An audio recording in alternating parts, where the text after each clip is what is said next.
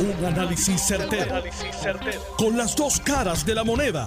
Donde los que saben no tienen miedo a venir. tienen miedo a venir. Esto es el podcast de Análisis 630 con Enrique Quique Cruz. La policía de Puerto Rico no es respetada por gran parte de la gente en esta isla. No lo respetan. No, no agradecen tampoco la labor que hacen especialmente los que están metidos en el bajo mundo y los que son criminales les hablan barbaridades y dicen barbaridades de ellos.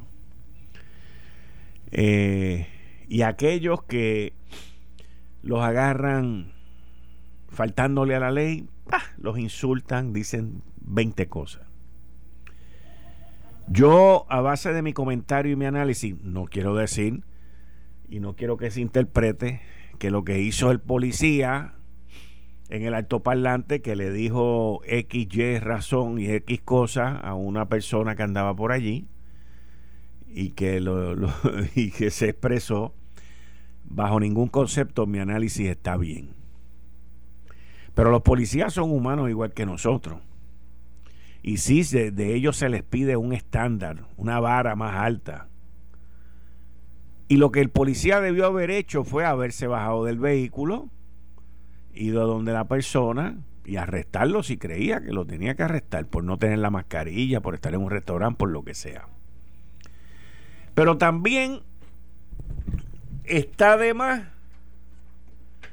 el que formen este repelpero a través de las redes de que mira lo que hizo ese policía. A los policías les dicen esa palabra todos los días. A mí me la dicen a cada rato en las redes sociales y yo pues, le doy like. A uno lo insultan continuamente. Y ahora de momento somos los más papas. No, porque bendito, mira lo que ese policía hizo. Bueno, yo me imagino que la policía también se siente frustrada por las situaciones y, el, y la falta de ley y orden que hay aquí en Puerto Rico. Así que mi punto en todo esto es que no lo justifico, pero tampoco lo condeno. Ni lo justifico ni lo condeno. Porque yo no sé ahora de momento aquí todo el mundo, aquí nadie dice malas palabras, aquí todo el mundo tiene la boca limpia con jabón de, de fregar y ahora de momento en esta isla todos somos santos y buenos. No sé. Lo cual me lleva al próximo tema. El aeropuerto movió 390 mil personas. Quiero que estemos claros. Ese aeropuerto mueve mucha más gente que eso. Y aquí lo que se está viendo es lo que yo llamo Monday Morning Quarterbacking, que los juegos de fútbol son los domingos y los lunes usted dice, no, porque aquel debió haber hecho esto y el otro debió haber hecho lo otro y por eso fue que perdieron. Y así eso es lo que está ocurriendo aquí. La culpa del repunte es de nosotros. Las consecuencias van a ser de nosotros. Y el desmadre es de nosotros. Es bien fácil ahora venir y decir, las escuelas no se debieron haber abierto, pero entonces hay unas papás y unas mamás que están gritando allí y quieren que las escuelas permanezcan abiertas. Es bien fácil decir, ah, no debimos haber hecho esto, no debimos haber hecho lo otro. ¿Y, qué es lo fácil? Lo fácil es que aquí hay un grupo enorme de gente que se sigue acostumbrando a quedarse en su casa y que le paguen su salario o el desempleo. Y de esa manera la isla no puede echar para adelante. Porque todavía si eso fuese así, pues estaríamos igual. Aquí el problema fue Semana Santa. Ese fue el problema. Por lo tanto, ya que aprendimos de esa Semana Santa, tenemos que aprender para que no nos pase en el futuro lo mismo que por ahí viene Memorial Day Weekend, por ahí viene Memorial Day Weekend, por ahí viene el 4 de julio, antes del Memorial Day Weekend vienen las madres, después viene el Memorial Day Weekend, después vienen los padres, y después viene el 4 de julio. Pues se van a tener que tomar las medidas. Porque obviamente, según información que estaba leyendo ahora mismo, de una situación que está ocurriendo en el estado de Michigan, donde ha habido unos repuntes bárbaros y la gobernadora de Michigan está pidiendo que le manden más vacunas y el CDC le está diciendo, mira, el repunte que tú tienes no lo vas a curar con las vacunas, porque las vacunas se tardan 28 días, 28 días en lo que cae la segunda dosis. Y después que cae la segunda dosis, tienes que esperar dos semanas más a que el cuerpo ya tenga los anticuerpos. O sea, que estamos hablando de 28 más 14 son 42 días. Y usted puede decir, bueno, imagínese en un mundo irreal que hoy usted pueda coger a un millón de puertorriqueños y vacunarlo. Pero todavía nos quedan los que vienen de la Semana Santa. Esta semana va a ser desastrosa. Y todavía nos quedan también el que ese millón de personas pasan 28 días y después 12, 14 eh, días más. O sea, la carrera es una sola. Y por eso es que el CDC le acaba de decir a la gobernadora de Michigan, mira, no pidas más vacunas de las que te tocan porque tu problema no se resuelve con vacunas. Tu problema se resuelve con shutdown. Tienes que cerrar por dos semanas para parar y reorganizarte. Nosotros aquí en Puerto Rico hoy, 12 de abril, 12 de abril, a siete días de haber pasado la Semana Santa,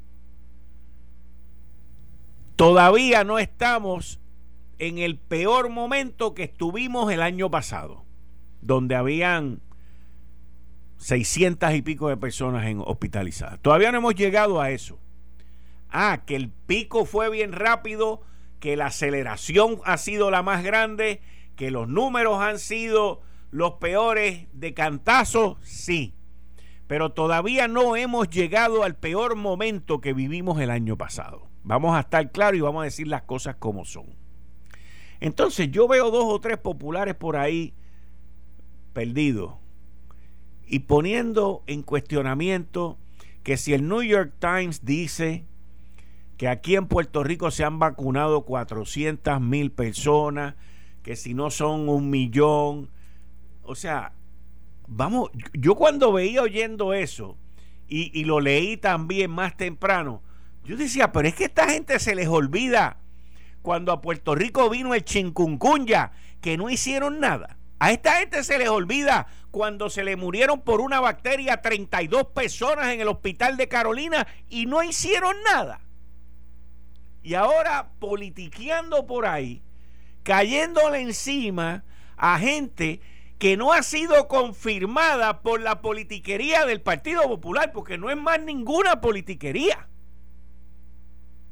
Pues si tú me dijeras a mí, no, yo confirmé a la secretaria de esto, al secretario de este, al secretario de esto, y pam, pam, pam.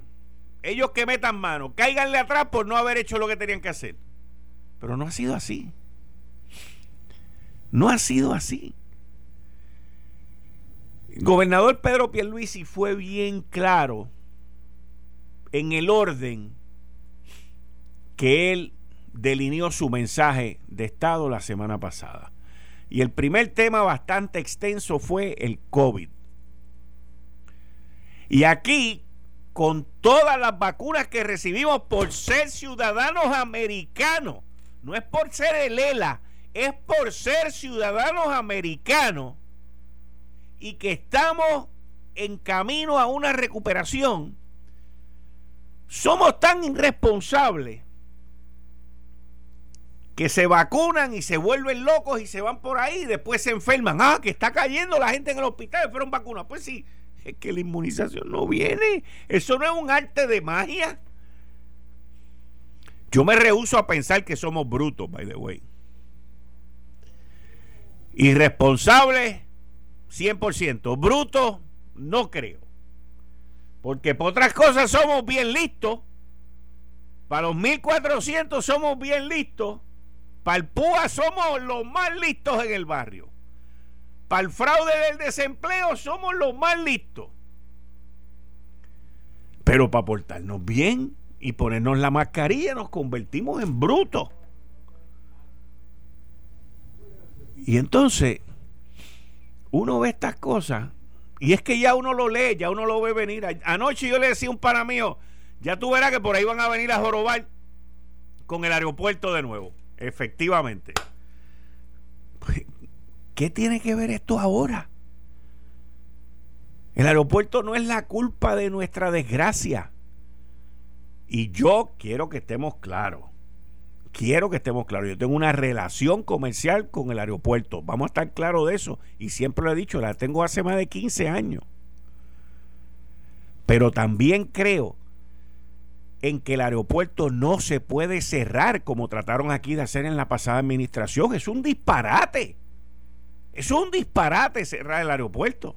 Por ahí, mira, yo estaba viendo al doctor Iván González Cancel la semana pasada que a través de su cuenta de Twitter nos mantuvo informado que él se montó un avión, creo que fue a la Florida, a buscar un corazón. Él lo trajo de vuelta, hizo el trasplante y la persona está viva. Y usted me quiere decir a mí que hay que cerrar el aeropuerto. Vayan y pregúntenle a Iván González Cancel. Vayan y pregúntenle a las decenas de personas que reciben órganos aquí en esta isla si podemos cerrar el aeropuerto. Y eso es en, en vida nada más y en salud. Que nos cojan confesado, que Dios nos coja confesado que aquí haya un desastre, un terremoto y, te, y necesitemos el aeropuerto porque estamos a mil millas del punto más cercano a los Estados Unidos por agua. Lo que pasa es que yo me he dado cuenta también que la lucha no es en contra del aeropuerto, la lucha es contra los gringos. La lucha es contra el que manda en el aeropuerto, que es el FAA. Entonces, aquí tenemos que crear ese, esa confrontación, tenemos que crear esa lucha. Y hay gobernantes que caen en ese juego y se dejan llevar y se escocotan. Y hay otros que no. Pero la realidad de esto no tiene que ver con los turistas. Si nos ofendimos porque un policía regañó a un turista. Si nos ofendemos por eso, pues el problema ya no son los turistas, el problema somos nosotros. El problema somos nosotros. Se pusieron a politiquear la semana pasada porque mandaron a cerrar las escuelas. Cuando no hay brotes en las escuelas, no hay brotes. Pero ¿qué fue lo primero que salieron los gremios y dijeron? Hay que cancelar la, eh, cierre hasta agosto. Siguen con la jorobeta del cierre hasta agosto. ¿Por qué? Cierro por dos semanas y vuelvo de nuevo en mayo. Me queda mes y pico. ¿Por qué tengo que venir hasta agosto? Y ahí es donde uno ve y donde uno los lee de lejos. Uno ve las señales de lejos de los ataques de los ataques. Y, y uno, pues cuando los ve, los tiene que alumbrar y les tiene que decir, hello, te vi, estás ahí. Solamente para identificarlo. Yo dejaría esto cerrado así, como, es yo lo cerraría hasta un poquito más. Por 10 días, por dos semanitas. ¿Ok? ¿Por qué?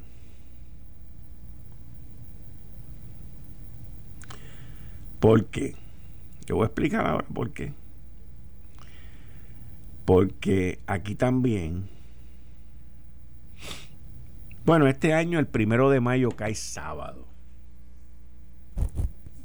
Pero esto debería estar, lo deberíamos de, de, de más o menos trancadito este, hasta el lunes 3 de mayo y que las clases vuelvan a empezar el lunes 3 de mayo. Eso sería lo que yo haría. Y coger, pero no es lockdown completo. Aquí la gente no escucha y entienden mal a veces, no todo.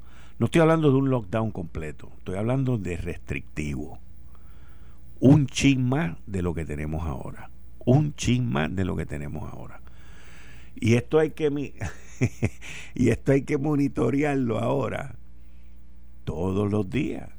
El otro problema que hay es que aquí hay mucha gente hablando y pocos de los que tienen que hablar no hablando. Ese es el otro problema que tenemos. Y entonces por allá sale, aquí existe, mire, la coalición que nombró Pierluisi.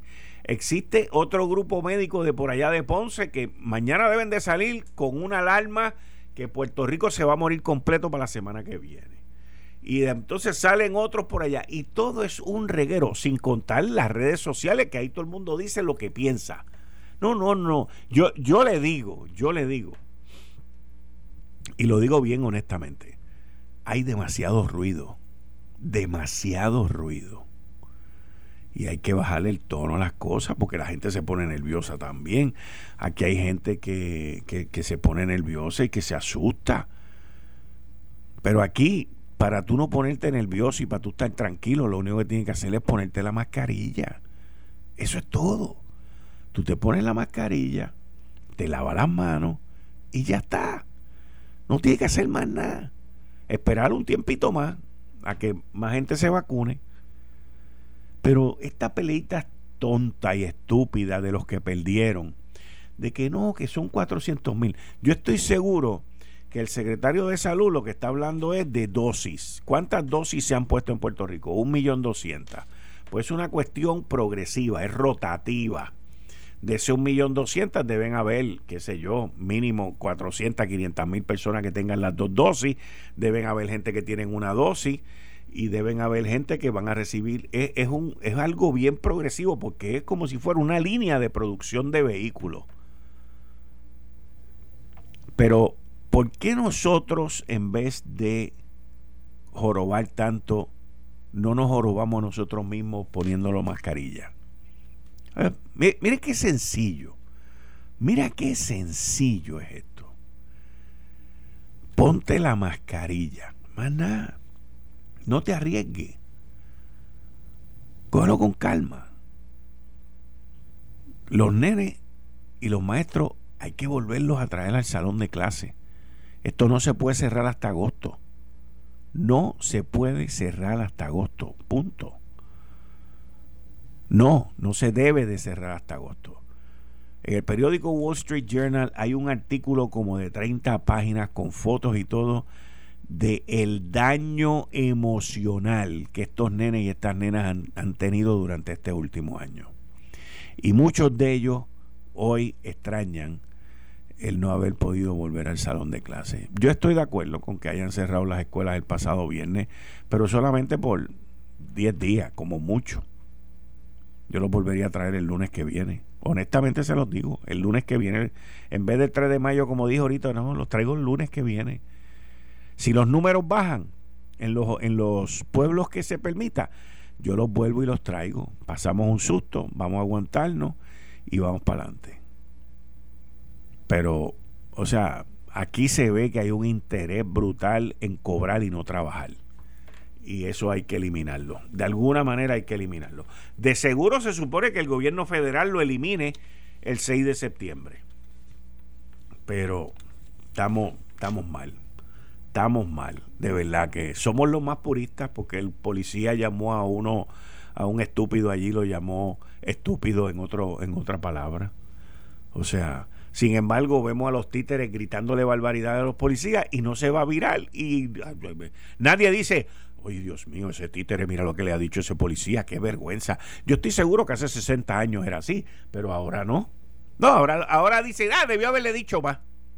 Ese es el problema que tenemos en esta sociedad. Eh, estás escuchando el podcast de Noti1. Análisis 630 con Enrique Quique Cruz. 5 y 30 de la tarde de hoy, lunes 12 de abril del 2020. Tú estás escuchando Análisis 630. Yo soy Enrique Quique Cruz y estoy aquí de lunes a viernes de 5 a 7. Y como todos los lunes a las 5 y 30, estoy con el expresidente de la Cámara, Ronnie Jarabo. Buenas tardes, Ronnie. Bienvenido como siempre aquí a Análisis 630. Buenas tardes, Quique, y buenas tardes a todos los oyentes de Análisis 630. Un placer, como siempre, de estar contigo. Muchas gracias. Oye, Ronnie, de, de esas cosas y de, toda la gente que tú conoces, eh, ¿sabes quién es? ¿Conoces quién es a la persona que nombraron en Casablanca para los asuntos de Puerto Rico, a Gretchen Sierra Sorita? No, realmente no la conozco. Solo he estado empezando a escuchar comentarios eh, sobre sus ideas políticas, ¿no? Pero no, no sé nada de ella de primera mano. ¿Tú, ¿tú sí? No, yo tampoco. Yo tampoco. Pero ¿qué tú has oído de su experiencia política? Bueno, he escuchado que, que no es eh, del campo de Nidia Velázquez. Que no es. Que no es. Sí. Que, perdona, perdona, que, que eh, quiero decir que. Que es. Que es que es del campo exacto anti antiestadista es lo que escuché sí sí sí sí yo así que no sé si eso es cierto o no verdad yo yo así que ya me imagino que todos tus recursos investigativos estarán con eso verdad pero mira yo, yo te voy a decir algo o sea eh, es obviamente es, obvio perdón que Nidia Velasco Nidia Velázquez perdón que Nidia Velázquez es la que está corriendo todo lo que tiene que ver con la agenda de Puerto Rico a través de Nancy Pelosi.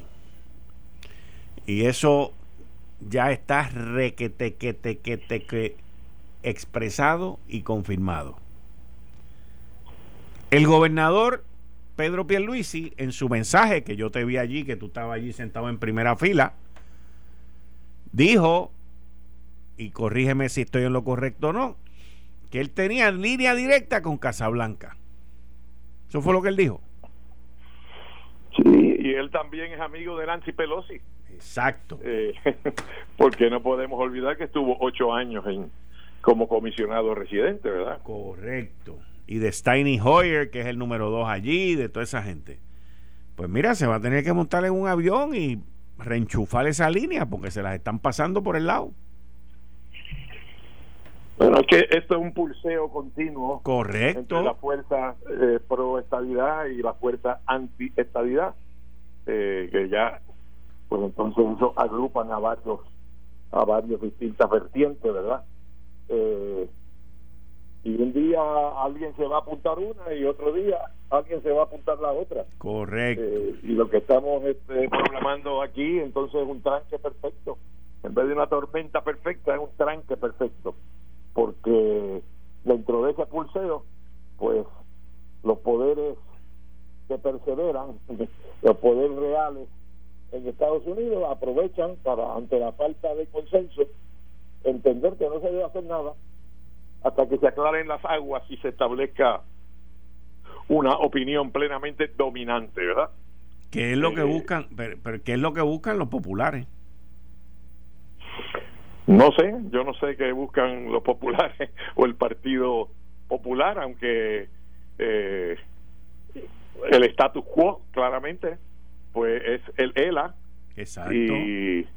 pero un ELA desacreditado y, y malherido, pues tampoco es lo que buscan los populares. Eh, así que ellos tendrían que buscar un poco de, credibilidad. Eh, para credibilidad política para el proyecto ideológico del Partido Popular. Y eso ya es más difícil. De hecho, cuando hablamos más temprano hoy, pues te comenté la existencia de una carta que se envió hoy, que a mí me pareció un, un buen golpe dentro de ese proceso de pulseo. Eh, porque es una carta, no porque lo que diga no, no se haya dicho antes, no es por su contenido, es porque las personas que firman esa carta y ellos mismos se autoidentifican eh, en el primer párrafo de la carta eh, como estudiosos y conocedores, en inglés scholars, eh, legales y constitucionales. Y entonces establece que se están oponiendo al proyecto de Lidia Velázquez y, y Alexandra Ocasio, identifica los números de ese proyecto en la Cámara y en el Senado, según lo radicó allá Bob Menéndez, eh, y los otros cofirmantes y que están favoreciendo el proyecto pro estadidad. Y critican el, el proyecto eh, de, de, la congresista Velázquez entendiendo que, que ellos dicen que, que ese proyecto pide que se definan opciones porque lo que propone es la Convención de Estatus, ¿verdad? Que para definir opciones no territoriales dentro del sistema americano, y dicen, dicen los, los eh, expertos legales y constitucionales, y, yo creo que son como más de 30, ¿sabes? No los, no los conté específicamente, pero son de universidades puertorriqueñas y universidades del exterior principalmente, gente de prestigio, incluyendo el constitucionalista emérito eh, de Harvard, Lawrence Tribe, eh, y están afirmando que eh, la premisa fundamental histórica en la que se basa la idea de que otra forma de estatus que no sea un territorio y un estado puede existir dentro del sistema americano. Esta premisa es fundamental, básica para la idea de Lela desde los años 50, luego desarrollada por eh, Hernández Colón en, en la visión de que la constitución americana no prohibía la creación de una tercera alternativa que no fuera ni Estado ni territorio. Pues esta carta impugna esa premisa, impugna ese fundamento eh, y entonces eh, alerta al, al liderato porque está dirigida a Nancy Pelosi y a Charles Schumer, que es el líder del Senado, ¿verdad? Y, y en la Cámara a Kevin McCarthy eh, y a y a Mitch McConnell en el Senado, que es el líder, los líderes republicanos en ambas cámaras. Eh, y entonces el argumento ese de que no hay otra opción dentro del sistema americano eh, dentro del sistema constitucional americano. O sea que esa tercera alternativa supuestamente eh, no existe.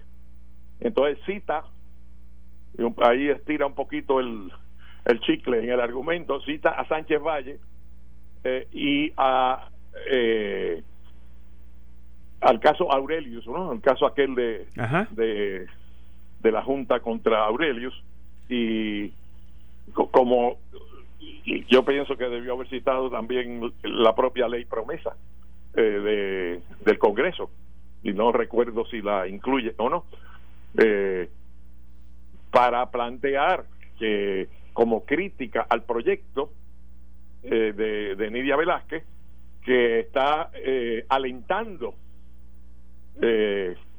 planteamientos y argumentos que no son constitucionales o sea, la posibilidad, la viabilidad política y constitucional de otra alternativa que no sea el Estado y el territorio. Ya te dije que estos argumentos pues se han debatido por largos años, ¿verdad? Pero ahora el que haya un ejército, porque es un ejército de profesores de, de derecho y de, de expertos constitucionales diciendo eso no es posible, es un golpe favorable a la estabilidad dentro del pulseo este que se está dando. Tú me hablas del nombramiento de, de la persona esta en, en Casablanca eh, y, de que es antiestadista, eh, pues entonces ese es un, punto a favor de los que se oponen a la estadidad. La carta dirigida al Congreso con esos planteamientos y pide la aprobación finalmente del proyecto de admisión eh, como Estado es un golpe a favor de los que favorecen la estabilidad. Y vamos a seguir en esta cosa. Y no sé qué va a hacer Grijalva ahora con la vista esta, que ahora resulta que va a ser virtual de los dos proyectos a la vez. Eh, y sé que el presidente del Partido Popular dijo en una entrevista radial que no lo habían invitado, así que no va a comparecer. Eh, no sé qué va a ocurrir allí, quiénes van a comparecer. Bueno, para mí el autor intelectual de ese proyecto, ya sea porque escribió el primer borrador o sea eh, porque eh, su libro inspiró eh, esa medida, pues es Aníbal Acevedo Vilá, que es muy amigo de Nidia Velázquez también. Correcto. Y él, y él está invitado. Bueno, pues, nada, nada más faltaba. Sí, o sea, tiene que invitar al autor intelectual. Eso, oye, me llevaste lo de autor intelectual, lo tenía para decirlo ahora mismo.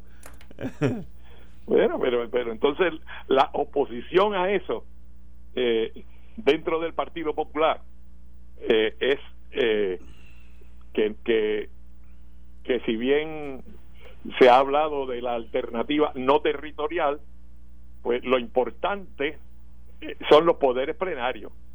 O sea, descubriendo el Atlántico, ¿verdad?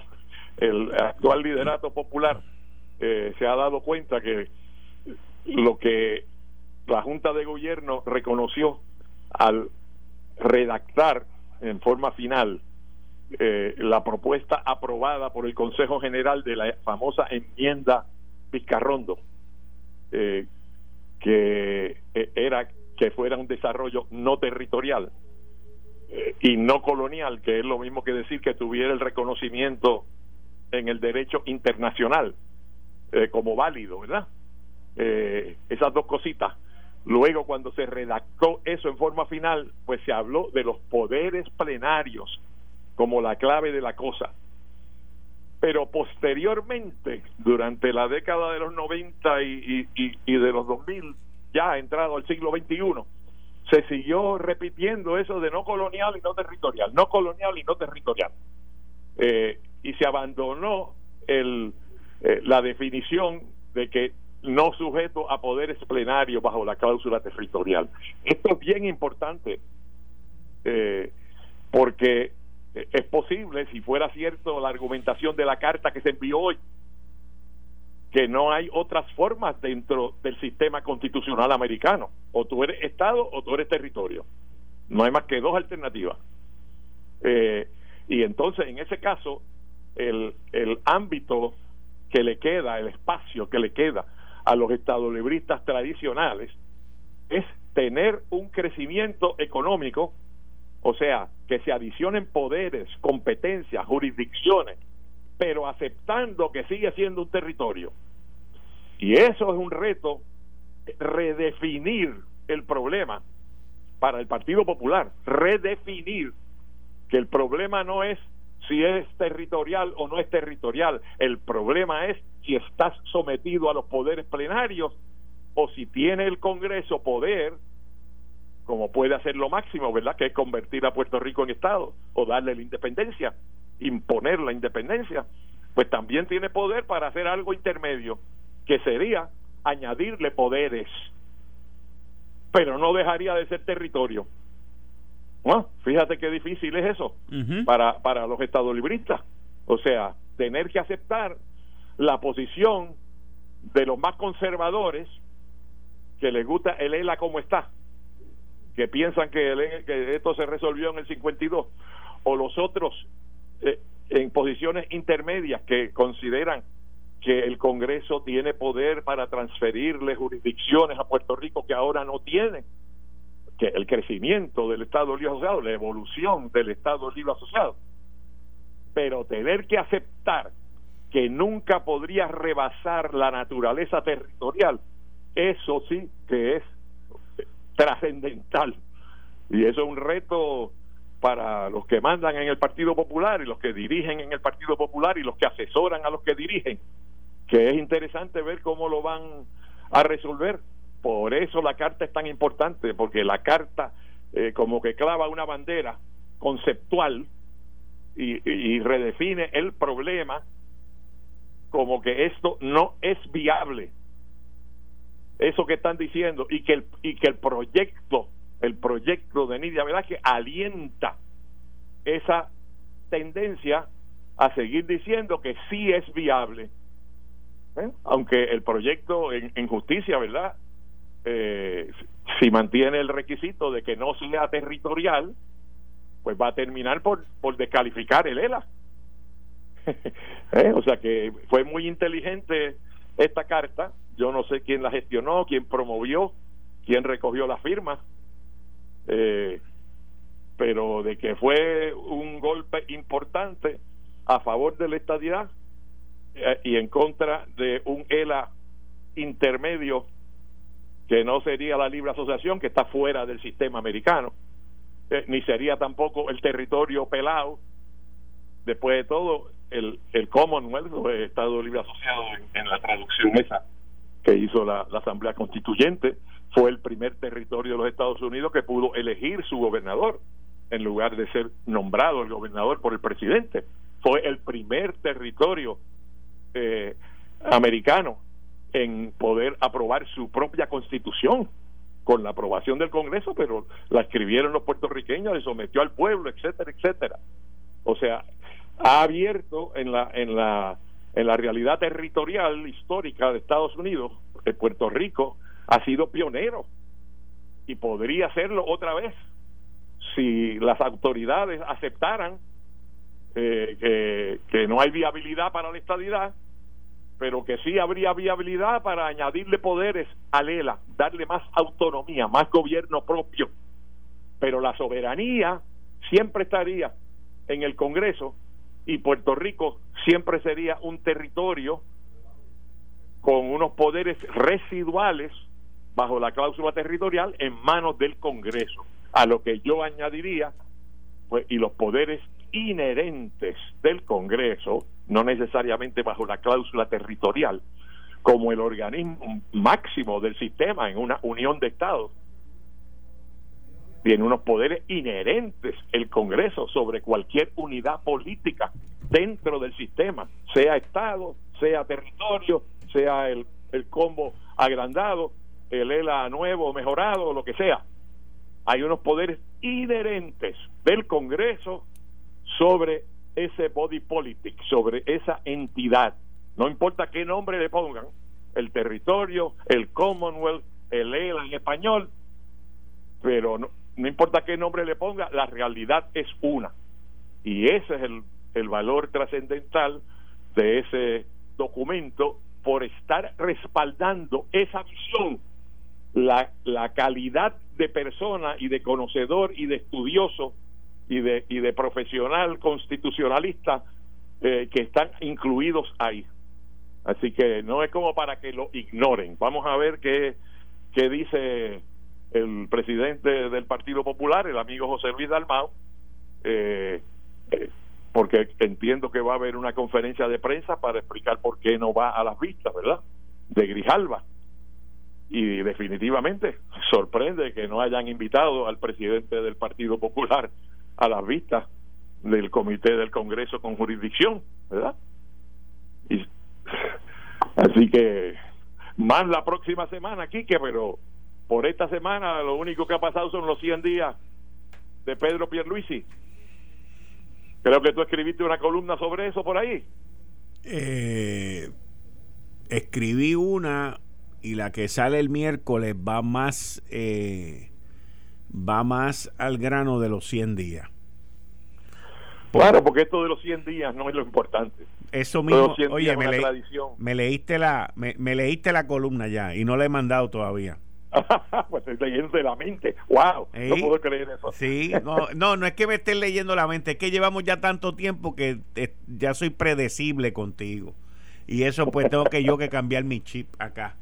Pero, o sea, la, la cuestión de los 100 días, eh, y máxime en un gobierno dividido como el que estamos. O sea, eh, la, las cosas son más difíciles. Seguro. Sí. Bueno, Ronnie. Bueno, yo creo que pues, en general yo pienso, pero no he visto encuestas, ¿verdad? Que la percepción podría ser en su mayoría favorable para Pierluisi por su estilo, sí. por su personalidad, porque ah. no es abrasivo. Ayuda, ayuda. Porque es gradual no quiere decir que todo lo haga bien y que no haya cometido errores, todo el mundo comete errores, ¿verdad?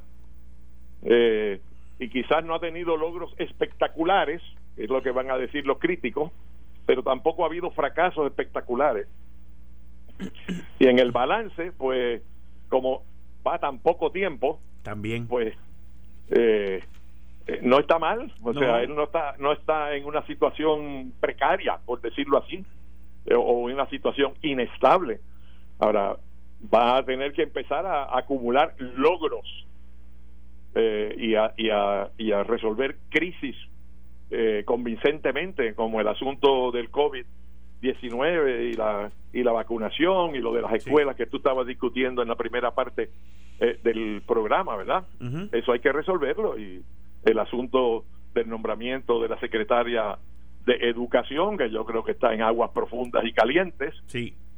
Después del artículo del sábado de del, Nuevo Día, ¿verdad? Y de hoy del vocero también. Sí, sí, sí. Mira, pues, pues hablamos, hablamos en la semana. Y muchas gracias. Que no se quede Luma. No, Luma, está, Luma es parte de la columna. Si te digo que ya tú la leíste. Ah, bueno, pues estoy pendiente. Dale, gracias. La leeré. Ok, muchas gracias. Un abrazo. Igual, ahí ustedes escucharon a Ronnie Jarabo, expresidente de la Cámara, que está con nosotros aquí todos los lunes a las 5 y 30. Esto fue el, podcast de Notiuno. Análisis 630 con Enrique Quique Cruz. Dale play a tu podcast favorito a través de Apple Podcasts, Spotify, Google Podcasts, Stitcher y notiuno.com.